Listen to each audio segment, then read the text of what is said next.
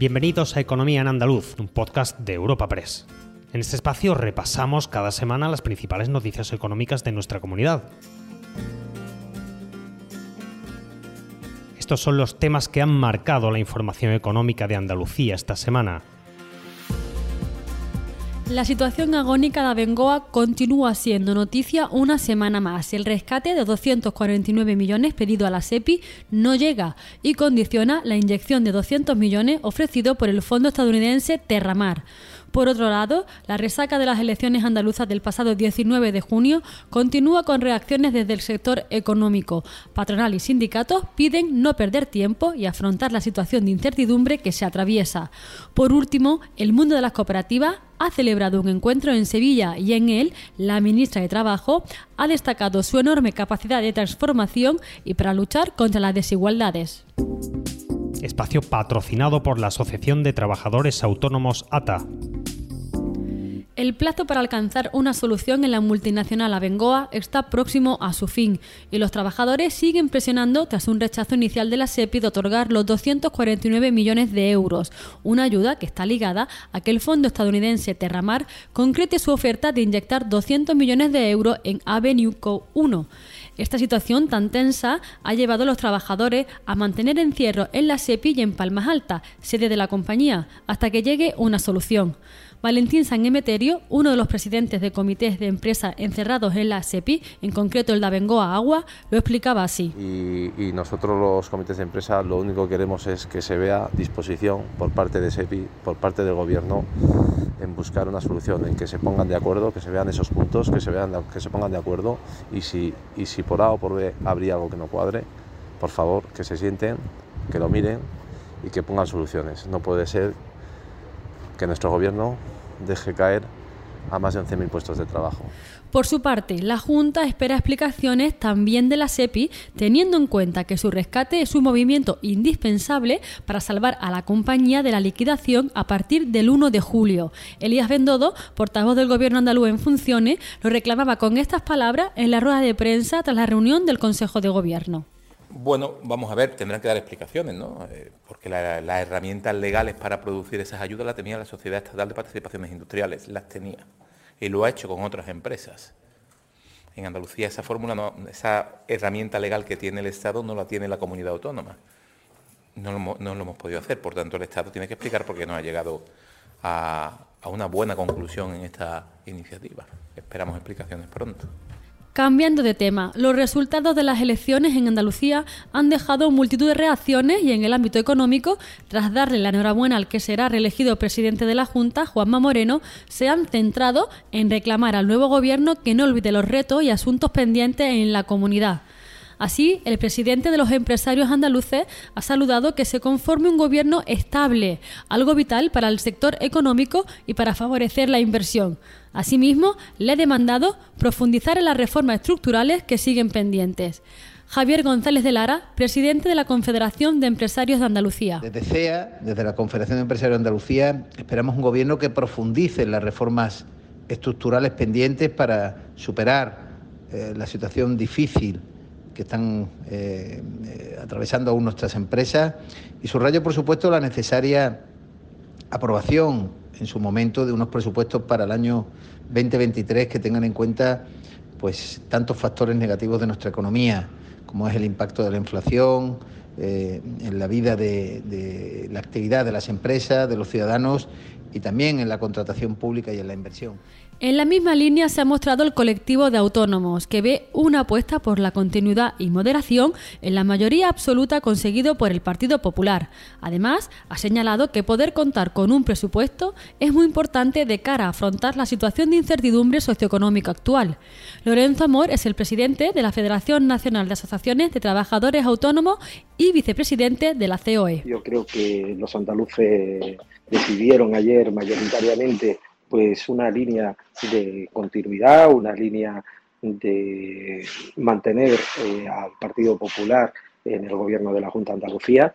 Creo que fueron unos resultados donde, bueno, pues eh, la, moderación eh, se reflejó en el resultado electoral. Por su parte, el sindicato Comisiones Obreras ha llamado la atención sobre los muchos problemas que hay que resolver en Andalucía, que vive un momento clave para su progreso y ha pedido tener en el foco la resolución de los problemas de los trabajadores. Nuria López, secretaria general de Comisiones Obreras en Andalucía. Desde Comisiones Obreras de Andalucía, una vez celebradas las elecciones autonómicas, queremos felicitar al Partido Popular y a su candidato Juan Manuel Moreno Bonilla por los resultados obtenidos. Igualmente, desde Comisiones Obreras de Andalucía, creemos que nuestra tierra se encuentra en un momento clave importante para su progreso y su desarrollo. Y por eso, como son muchos los problemas que hay que resolver para el conjunto de los trabajadores y trabajadoras de Andalucía, instamos a que el, al próximo gobierno que se cree pues lo tenga en el centro la resolución de sus problemas a través del diálogo social y a través del desarrollo de todos y cada uno de los artículos del Estatuto de Autonomía. A esto, UGT ha añadido la necesidad de mejorar los servicios públicos con un presupuesto que priorice la sanidad, la educación y la dependencia, así como construir una Andalucía justa con empleo de calidad. Para esto, ha pedido impulsar la negociación colectiva. Óscar Martín es el secretario institucional de UGT en Andalucía. Desde UGT Andalucía estamos al nuevo gobierno a fortalecer los pilares del bienestar y a mejorar la calidad de los servicios públicos. En primer lugar, desde UGT Andalucía queremos felicitar al presidente en funciones y candidato del PP a revalidar la presidencia Juanma Moreno y al Partido Popular por sus resultados electorales históricos en Andalucía. Le deseamos muchos aciertos en la nueva legislatura con decisiones tomadas en el marco del diálogo social. Estamos al nuevo gobierno a cumplir y a reforzar los compromisos adquiridos y a impulsar unos nuevos. Por su parte, el gobierno andaluz en funciones ha señalado que una vez conformado de nuevo con la mayoría absoluta del PP, su prioridad será tener un presupuesto y poder hacer frente a los problemas vigentes, como el precio de la gasolina y de la luz, mientras que ha criticado la actitud del Ejecutivo Central. Así lo señalaba Elías Bendodo, portavoz de la Junta en funciones, en la rueda de prensa posterior a la reunión del Consejo de Gobierno. Por tanto, la prioridad del Gobierno, insisto, es clara, tener un presupuesto cuanto antes para continuar la agenda reformista y para hacer frente a la coyuntura económica actual.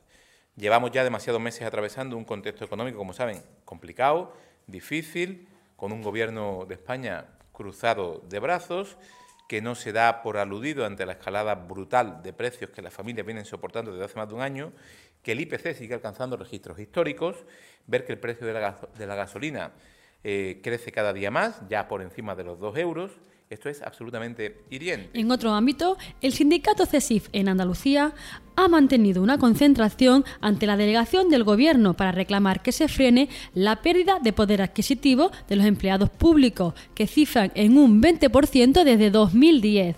Esta movilización se une a las convocadas en todo el territorio nacional para exigir al Ministerio de Hacienda que se siente a negociar un calendario para una subida salarial justa. Lo explicaba durante la concentración en Sevilla el presidente de CESIF Andalucía, Germán Girela. Estas reivindicaciones lo que queremos es poner de manifiesto necesaria, el necesario reconocimiento de la dignificación de la labor que desempeñan los trabajadores del sector público, que les recuerdo que en Andalucía son más de 500.000 personas. También queremos ante la sociedad denunciar y visibilizar ese deterioro que hemos sufrido en nuestro poder adquisitivo en los últimos 12 años y también la pérdida de, la falta de sensibilidad y de negociación por parte del Gobierno central para todo lo que tiene que ver con nuestro salario. Por último, a principios de semana, la ministra de Trabajo destacó la enorme fuerza transformadora de las cooperativas en una intervención en directo en el Encuentro Mundial de Cooperativismo celebrado en Sevilla. Yolanda Díaz señaló también el aporte de este modelo empresarial para reducir las desigualdades y respetar el medio ambiente. La también vicepresidenta segunda del Gobierno ha apuntado que las cooperativas han puesto los cimientos de una transformación importante y ha llamado la atención sobre la resiliencia y la fortaleza de este modelo. Yolanda Díaz, ministra de Hacienda y Economía Social, en su intervención en el Encuentro Mundial del Cooperativismo. Eh, son tiempos de cambios y ese espíritu se define a la perfección en el lema de este encuentro. Es el momento de las cooperativas. La ACI da voz a más de mil millones de cooperativas en todo el mundo. Tenéis, por tanto, una enorme fuerza transformadora. No podemos entender hoy la cohesión social y territorial sin vuestro aporte fundamental que impulsa a su vez la reducción de las desigualdades, el trabajo decente y el respeto por el medio ambiente. Recuerda que puedes encontrar estas y otras muchas noticias económicas en la sección Andalucía en nuestra web europapress.es. Puedes suscribirte a este programa y al resto de podcast de Europa Press a través de Spotify, Apple Podcast, Evox o Google Podcast.